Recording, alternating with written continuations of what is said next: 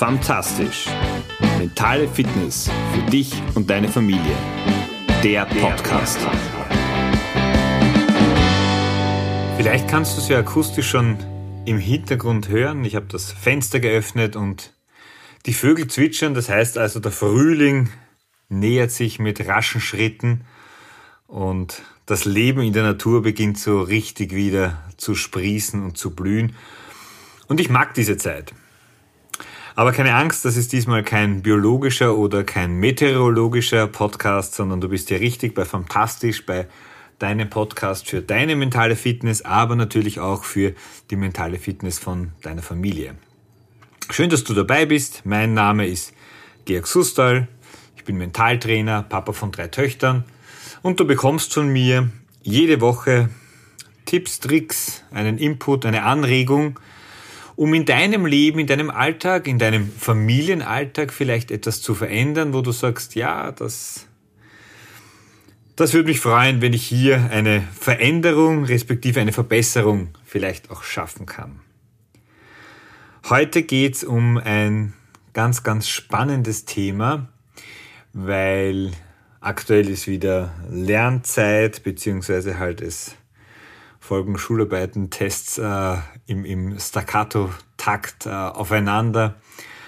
Und ja, wie du ja als regelmäßiger Hörer oder regelmäßige Hörerin dieses Podcasts sicherlich weißt, darf ich mich äh, sehr häufig dem Thema Mathematik widmen. Und da besonders gerade mit meiner Ältesten.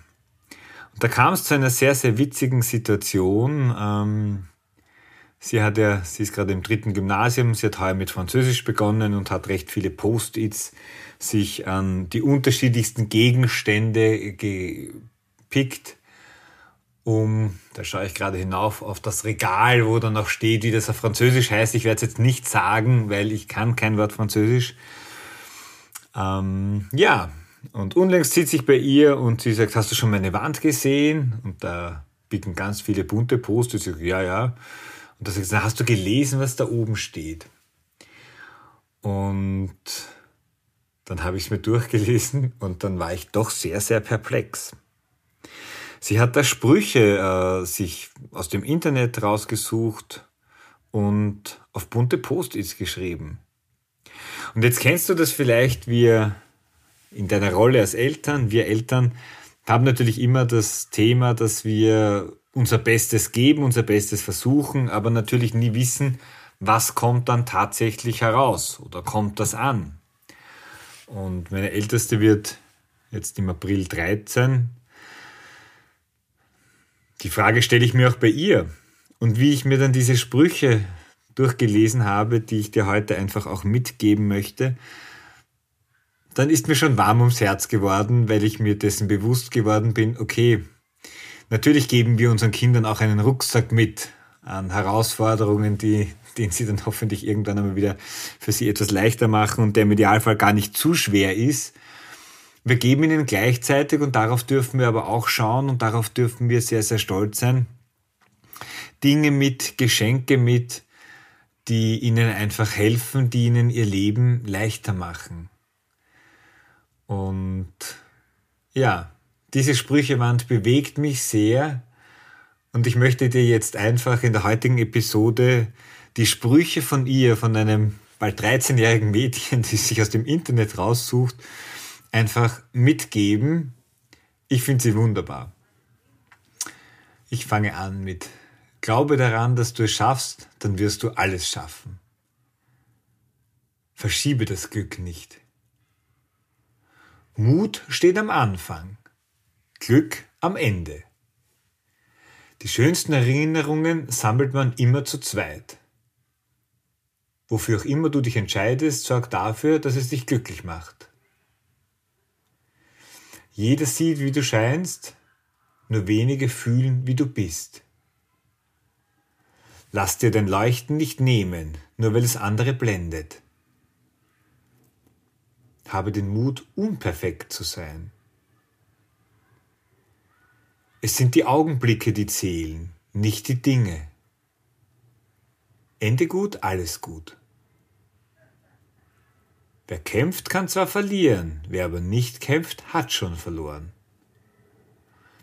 Kopf hoch, sonst kannst du die Sterne im Himmel nicht sehen. Angst beginnt im Kopf, Mut auch. Sei du selbst, die anderen gibt es schon. Lieber Fehler machen, als so tun, als wäre man perfekt.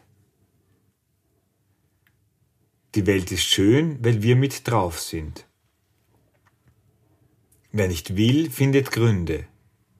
Wer will, findet Wege.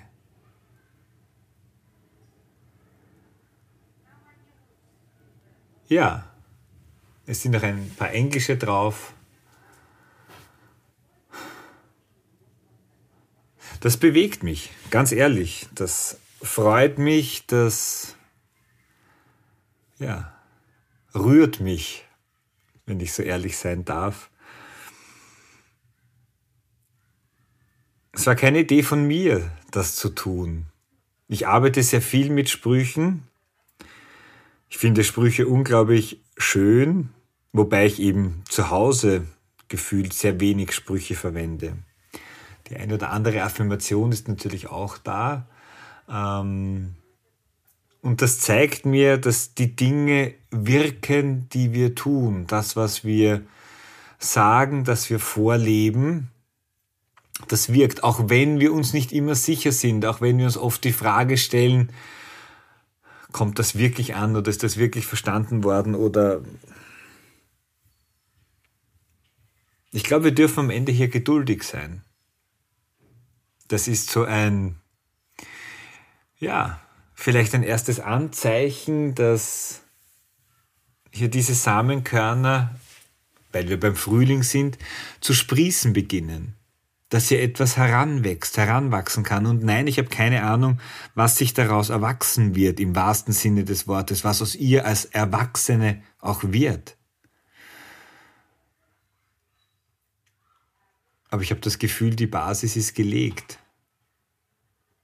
Klar, der Weg ist noch ein weiter und äh, ein spannender. Und immer ist es schwierig, nach diesen Sprüchen zu leben. Aber wenn es dadurch möglich ist, ein bisschen leichter nach deinem Spruch oder einem oder mehreren Sprüchen zu leben, dann macht schon Sinn. Und das ist das, was ich dir für heute einfach mitgeben möchte. Du musst ja nicht gleich eine Wand machen, aber du kannst es natürlich.